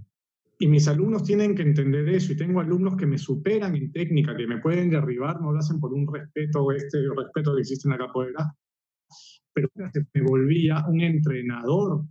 Y el alumno tiene que aceptar de que yo soy su entrenador y que no tengo por qué ser mejor que él al momento de entrenar o efectuar una técnica. Si no, los grandes boxeadores, yo te aseguro que Pacquiao haga y se sube a un ring, lo mata, pero Pacquiao sigue haciendo y siguiendo las indicaciones de su entrenador. Entonces yo creo que es aceptar el momento que está uno en la capoeira, aceptar un derribe, aceptar de que ya hay cosas que puede guiar, pero no puede enseñar físicamente a más alumnos y, y Joel lo comentó en algún momento en una entrevista, te dedicas más a los alumnos que a ti. Entonces, creo que parte de la de, del ego se maneja con la aceptación de lo que uno es capaz de, romper esta armadura y decir, bueno, yo soy este, yo te puedo brindar esto. ¿no? Respecto al, tema que te jale de que yo no hago mortal, pero yo te puedo enseñar yo le enseñé a esa persona. Y el alumno tiene que aceptar que tu profesor no siempre va a ser el mejor, pero te puede volver uno de los mejores. Y respecto al hablar mal, yo, él, son opiniones. Yo no tengo por qué eh, opinar bien de todo el mundo. Yo no tengo la misma cabeza de todo el mundo. Lo que a mí me parece que está mal es que yo hable mal de un profesor y entra el tema de las redes y de sacarme foto abrazado a cada con mi amigo maestro no sé qué o el profesor tal, y después yo estando a, hablar mal de su trabajo. Yo no creo en el trabajo de esa persona, yo en lo personal no me saco foto con esa persona, no vendo una imagen que no es. Entonces, para mí no es hablar mal, es dar tu opinión. No, yo no a todo el mundo ni llevarme bien con todo el mundo, sino que es dar la opinión. Todo el mundo tiene una opinión sobre mí negativa, porque no hago todo bien. Si no, todos serían mis alumnos, ¿no? Piensan de una manera distinta que tal vez no está mal, pero no es mi línea, no es mi forma. Entonces, respecto al hablar mal, que bien lo dice, cómo lo dice y si tiene la madurez de decírselo a la persona. Yo ahora soy muy, eh, no amigo, pero comparto cosas de capoeira con gente que yo tenía una muy mala opinión y cuando empecé a frecuentar a esa persona yo le dije, yo pienso esto y esto y esto, pero haces un buen trabajo, ¿no? Entonces eso está cambiando mi manera. Entonces, hablar mal puede ser, pero tienes que eh, mantener tu postura y poder decirle delante de esa persona, sin perjudicar su trabajo, obviamente. Sangre, sangre. Sí. Eh, bueno, con respecto a la, primera pregunta, eh, con respecto al, grupo, ¿no? Si influye, yo creo que sí, ¿no? Y, influye también en cómo el, estamos conversando, ¿no? La capoeira es tan diversa y tiene tantas por decir vertientes o, fundamentos, o digamos dirección, ¿no? Hay grupos que están muy direccionados a la parte atlética y competitiva, que de hecho desarrollan todas las demás partes, eh, musical, cultural, tradicional, ancestral, pero que de repente restan más y te perfilan como alumno hacia eso. Y que claro, ahorita por la sociedad en la que estamos, la mayoría de gente lo que vende es la parte física, no solo física estética, por decir así, sino física de capacidad atlética, ¿no? Entonces, este, hay grupos que están dirigidos a eso, hay grupos que están dirigidos o que ven otra forma de capoeira, entonces ahí ya cada uno va encajando, pero justamente con esta percepción que se tiene social es que el alumno puede confundir eso y decir, ¿no? Que un grupo es mejor que otro, porque simplemente de repente está en esa percepción de la parte física, ¿no? No, no sé, hay un grupo que todos tienen que ser, no sé, sin molestar al profesor, ¿no? todos tienen que ser calvos y, y, y muy fuertes, por decirlo así. Entonces dicen, no, si acá somos así y somos muy fuertes y muy rápidos, entonces esa es la percepción. Entonces ese perfil se crea y, piensan que es mejor un grupo que otro por eso. De repente otro grupo es más, no sé, más, por decirlo, preocupado por los alumnos y por su bien social y más familiar y, un alumno se siente cómodo y bien y dicen, pucha, para mí este es el mejor grupo porque yo acá veo que se me cuida mi integridad física, se preocupan por mí y que no tengo que ir como loco a patearme y a sacarme los dientes con alguien. Entonces yo, yo pienso que ese es mi mejor grupo. Pero por eso depende de la percepción de cada uno, ¿no? Y sí, pues en algún momento alguno de esa escuela y de la otra escuela van a juntarse y van a decirse, no, mi, mejor, mi grupo es mejor porque yo te puedo golpear y puedo saltar en ti tres vueltas y el otro va a decir, va a pensar, bueno, tal vez tú lo hagas, pero yo puedo jugar bonito y me cuido porque tengo que llegar a casa a, ver a mis, a mis hijos, por decir así. Entonces ahí se genera según la percepción. ¿no? Yo pienso eso con, con respecto al grupo y, y, nada, para quien cada uno de su grupo es el mejor según cómo está cómodo, ¿no? Claro que en algún momento puede cambiarse a otro porque su percepción cambia o su, su, su modo cambia. Y con respecto a hablar mal o hablar de otros grupos. Bueno, yo tenía un, problema que, he ido madurando, que yo, y creo que a Vampi se lo comenté en la entrevista cuando me hicieron sobre mi trayectoria, por decirlo así, que yo era muy de querer caerle bien a todos. Y entonces a veces, este, como que limitaba algunas cosas en mí, estaba muy preocupado por la gente y, y, porque yo quedar bien con todos, pero me he dado cuenta que no era, no era lo, lo ideal por, conforme han pasado cosas, he ido madurando, he ido con la gente y, que, que ya he aprendido a mantener una postura. entonces, si alguien choca, antes chocaban, incluso podrían hablar, yo no le puedo caer bien a todos. De hecho, debe haber alguien que, debe, debe, repudiarme o caerle mal. Pero este, yo antes dejaba, dejaba, dejaba, pero sí, cuando llega un comentario o cuando, digamos, cuando ya yo empiezo a comentar, cuando ya un cercano a mí o un alumno ha escuchado algo y tal vez está influyendo en él. No sé si se me entiende. O sea, de repente llegó una idea a uno de mis alumnos cercanos y ya veo que está influenciando esa idea en él algo. O sea, que de repente no te va a cuestionar, pero que de repente te dice, oye, he escuchado esto, no sé si es verdad o qué pasó. Ahí yo sí le digo, ¿sabes qué? ¿De qué persona viene? Ah, bueno, perfecto investiga, ve y ve quién es. Me ha tocado un caso en específico y no, no voy a decir el, nombre del, alumno ni tampoco del, profesor, pero que una vez hubo un percance en una roda y que uno de los chicos no sabía qué había pasado con esa persona, porque de hecho se había resquebrajado un poco la relación con esa persona por cuestiones X. Y que me preguntó al final de la roda, este, y Sangui, ¿qué pasó con este chico? ¿Por qué no, no, no pudo participar, no entró? Y no sabían nada. Entonces ahí yo tuve que, digamos, informarlo y por qué, y le dije que si yo permitía esas cosas iba a atentar contra mi misma escuela y contra ustedes y que están tranquilos. Y ya supo, entendió. Por eso digo que yo no, generalmente no hablo mal y menos por redes sociales, pero cuando tengo que tocar algún tema es porque influenció en alguno y me está llegando algo directamente. Y algo ya en redes, bueno, ¿qué se va a hacer? Yo manejo muy tranquilamente las redes y trato de que los chicos también lo manejen lo más tranquilo posible, pero, pero sí es algo con lo que hay que lidiar siempre y, creo que tomarlo de la, madurez y lo más tranquilo posible. Gracias, Ángel, por compartir. Marco, ¿qué, ¿qué, nos puedes decir de, de, los comentarios? Aquí están hablando justamente sobre la identidad del grupo, o sea, qué valores identifica al grupo. Decir, o sea, qué cosas son valiosas para el grupo destacar o, o en qué destacarse, qué principios tienen.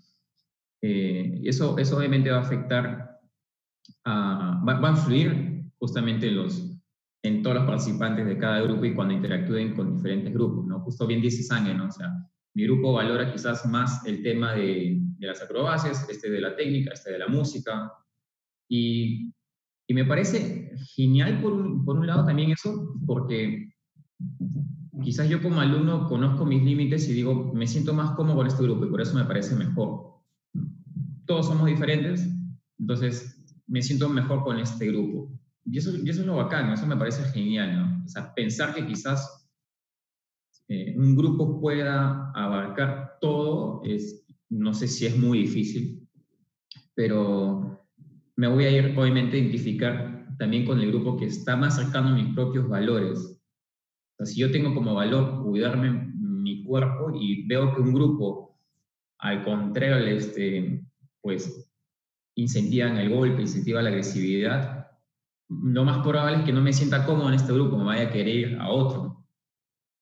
Si un grupo valora más el tema de las acrobacias y yo también, pues obviamente me voy a ir con él. O sea, obviamente, eh, en función a cómo yo me siento cómodo, voy a ir con.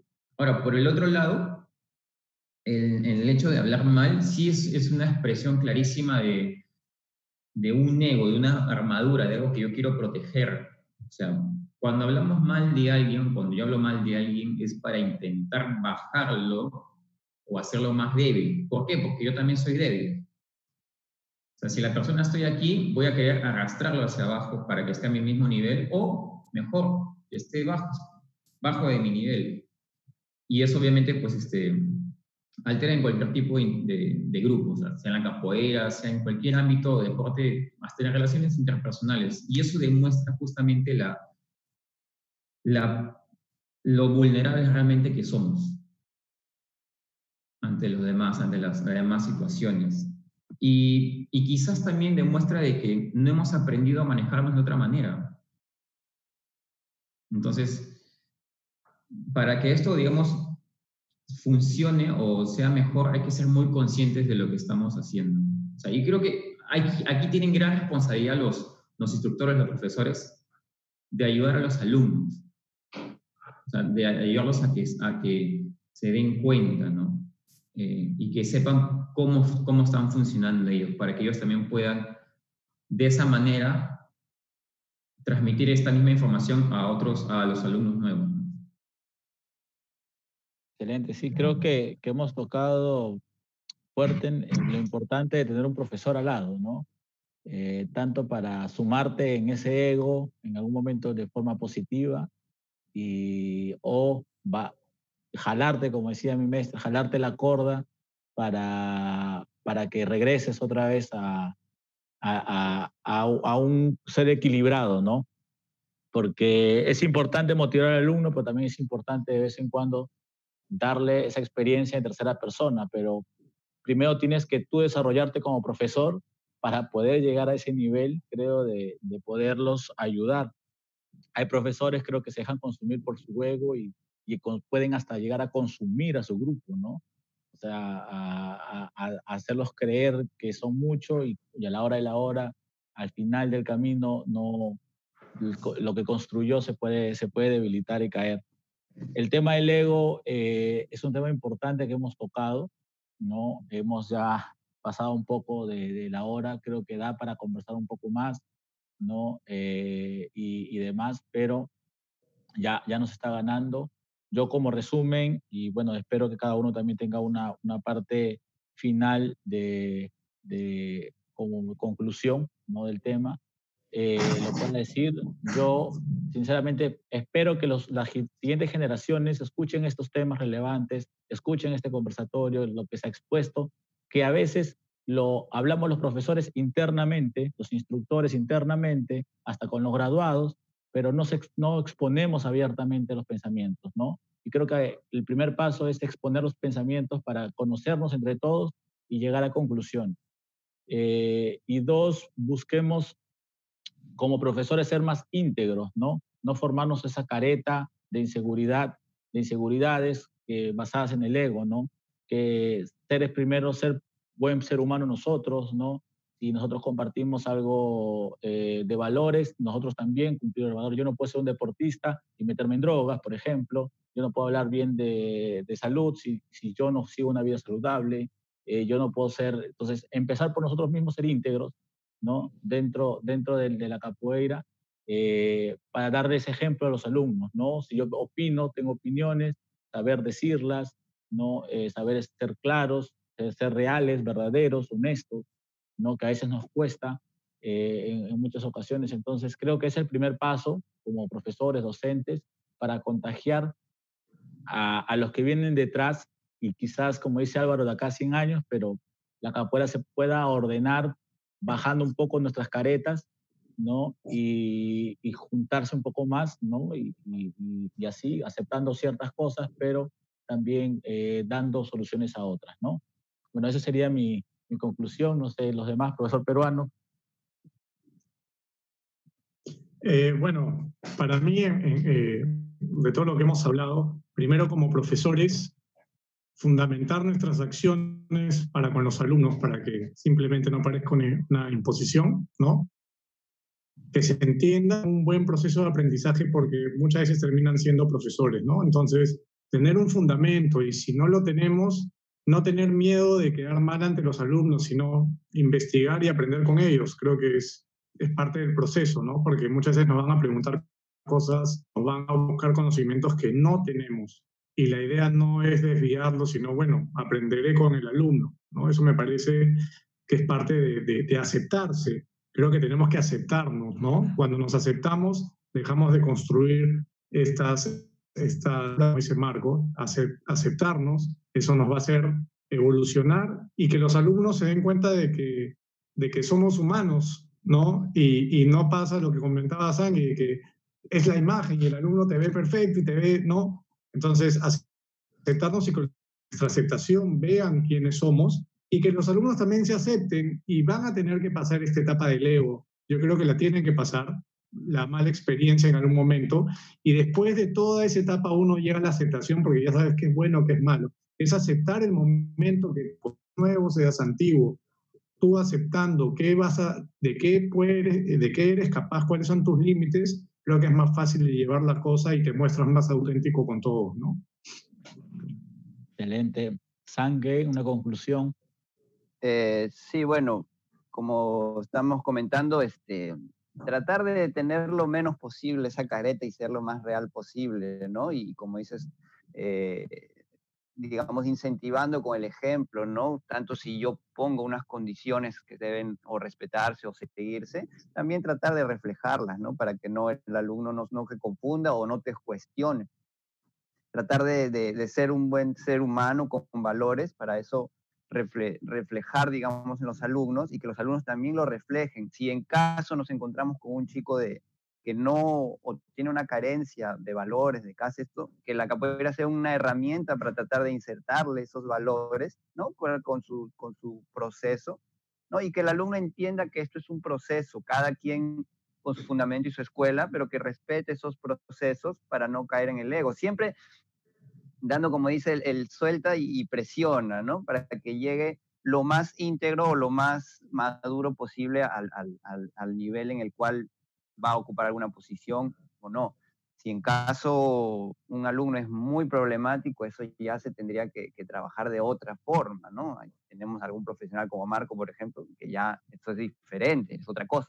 Pero que la capoeira sea una herramienta para poder, eh, digamos, reinsertar esos valores y controlar ese ego, ¿no? Está en los profesores, está en los profesores también trabajar con ellos. Cada alumno es un mundo, pero yo creo que se puede ir trabajando poco a poco y trabajando también nosotros mismos nuestro ego, de la forma en la que nos ha tocado. Si a algunos les tocó ser profesor muy rápido, si a algunos sí tuvieron que pasar un proceso mejor, es diferente, pero tratar de ser lo mejor eh, con valores y humano posible, ¿no? Que yo creo que eso al final, los que tienen un poco más de, experiencia o ven, tienen otra visión ya de la capoeira, ya lo ven como que algo, o sea, más allá de la capoeira, ¿no?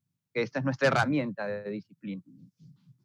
Gracias, Sangue. Excelentes palabras. Marco, a ver si puedes concluir con una... la, la, capoeira es, creo, una herramienta que nos permite tomar conciencia de cuán débil o cuán fuerte está este ego que hemos construido con, con los años, con el tiempo. Entonces, al, no solamente es una herramienta que nos ayuda a verla, sino es una herramienta que también nos puede ayudar a aceptarla, como menciona peruano, y también a gestionarla. Y para ello hay que tener justamente claro que no se trata de mí solamente. En, cuando hago capoeira también se trata de los demás y cuando trato de ser lo más auténtico posible, es lo genial porque así ayudo a los demás a que también se muestren lo más auténtico posible. Entonces, es lo lindo de, esta, de esta arte, que me inspira a mejorar y también inspira a los demás a que mejoren.